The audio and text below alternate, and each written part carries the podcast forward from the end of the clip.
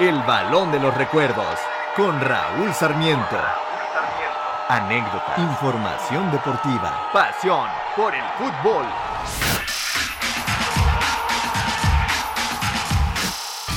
¿Qué tal amigos? ¿Cómo están? Qué gusto, pero qué gusto saludarlos. Ya estamos aquí nuevamente en el podcast El Balón de los Recuerdos a través de Radio. Un episodio más que comparto con muchísimo gusto con Oscar Sarmiento, su servidor de siempre Raúl Sarmiento. Aquí estamos. Vamos a meternos un poquito al pasado, ¿Cómo andas, Oscar? Qué gusto saludarte. ¿Qué tal, Raúl? Bien, en el balón de los recuerdos. Hoy nos vamos a meter en el tema de la selección mexicana en las eliminatorias. Se viene la primera pregunta, Raúl. La selección mexicana se ha quedado o ha sido eliminada de un mundial en esta fase de eliminatorias? Mira, Oscar, hace muchos años, pero sí, no se jugaba con el mismo sistema de hoy. Eh, se dejaron de hacer, antes era visitas recíprocas y no era exactamente a través de un hexagonal o de un octagonal. Hubo un tiempo en que se decidió hacer el representante de CONCACAF a través de un pequeño torneo con una sede. Y la primera vez que ocurrió fue eh, precisamente allá en Haití para ir al Mundial de 1974. Y en Haití se hizo un torneo con seis equipos y ahí viajó México. Bueno, nos fue muy mal, nos fue muy mal, nos eliminaron, fue muy triste, pero la selección no jugó bien, era un equipo con muy buenos jugadores, con grandes figuras del fútbol mexicano, eh, Enrique Borja, Horacio López Salgado, eh, Rafael Puente,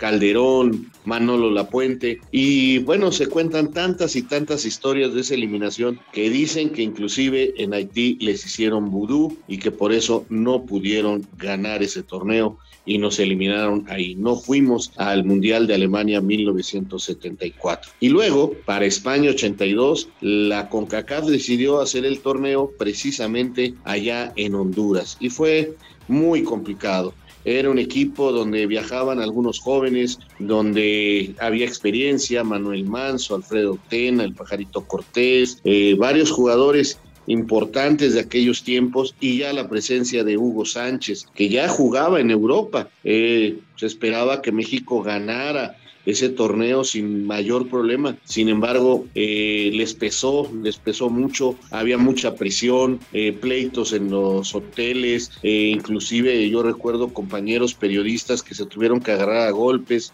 con meseros, con gente que trataba de agredir a los jugadores. Fue un torneo muy difícil, no es pretexto, y eliminaron al equipo mexicano no fue al Mundial de España porque nos eliminaron, te repito, en las eliminatorias cuando fue por grupos, eh, por un solo grupo, en una sola sede, y así nos quedamos fuera dos veces de la Copa del Mundo. Bueno, lo mencionas muy bien, Raúl, esas dos ocasiones que México no puede participar en el, Mundial, ¿no? Pero ahora, la, el tema y la pregunta, ¿cuál ha sido la eliminatoria más tranquila que la selección mexicana ha tenido en esta historia? Uf, tranquila, tranquila, con resultados eh, apretados algunos, Creo que hay dos, Oscar. Aquella de Ricardo Lavolpe, donde incluso él dijo que la selección iba a calificar caminando. No fue tan así, por ahí tuvo empates, no logró ganar algunos partidos en Centroamérica, en fin, no, no fue sencillo para totalmente fácil calificar, pero digamos que esa vez eh, tanto el equipo de Estados Unidos como de México lo, lo hicieron, lo hicieron realmente bien y sin mayor problema. Eh, por eso salió la famosa frase de que México debe de calificar caminando, porque así, así lo dijo la Volpe y así lo logró. Realmente nunca estuvo en peligro la calificación. Y la otra, la más reciente, con el colombiano Osorio, que la verdad, también logró hacer una muy buena calificación, logrando resultados positivos en lugares donde no se ganaba, en Honduras, en Estados Unidos, logró triunfos muy importantes y puedo decir que sí, que tanto con Ricardo Lavol como con Osorio se logró, digamos, unas eh, calificaciones eh, no apuradas.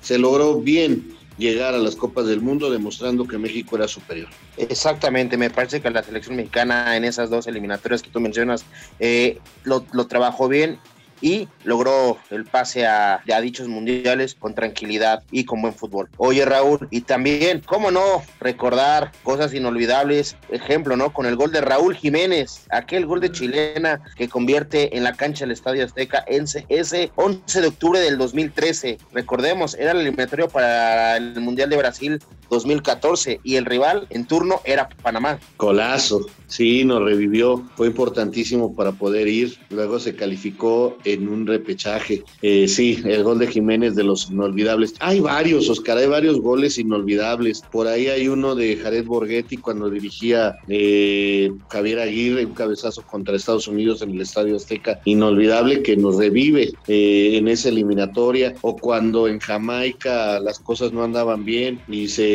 recupera a Cuauhtémoc Blanco para que vuelva a la selección nacional y había que ganar en Jamaica para poder ir al Mundial y Javier Aguirre lo trae y todavía un poco mal de la pierna, eh, inclusive pasado de peso, va Cuauhtémoc Blanco y hace dos goles y México califica momentos realmente inolvidables. También recuerdo, fíjate que hay eliminatorias que fueron primero cuatro equipos para calificar a un hexagonal y nos estábamos quedando fuera en la primera parte de la eliminatoria. Hoy ya no se juega esa primera parte, le dan el pase automático a México ya al hexagonal o, a la fase final, pero aquella vez estábamos a punto de quedar fuera en Canadá y Bozo, sí, un naturalizado, Matías Bozo, el toro, metió un cabezazo impresionante y nos dio la posibilidad de calificar a la segunda ronda. Y para ir al Mundial con el abuelo Cruz, me acuerdo, también en Canadá, no salían las cosas y para ir al Mundial de Estados Unidos necesitaba ganar la selección en Canadá. No había otra. Lo dirigía Miguel Mejía Barón y el abuelo Cruz metió un gol inolvidable se hizo famoso la narración de Raúl Orbañanos por aquel gol del abuelo y el grito nos vamos al mundial. Son momentos inolvidables. ¿Nos las hemos visto duras? Sí. ¿Nos han eliminado? También. Pero también tenemos momentos muy agradables y los hemos querido recordar aquí. Ojalá usted también los tenga presente porque para eso está el balón de los recuerdos. Este podcast a través de iHeartRadio. A nombre de Oscar y Raúl Sarmiento, gracias. Aquí estamos.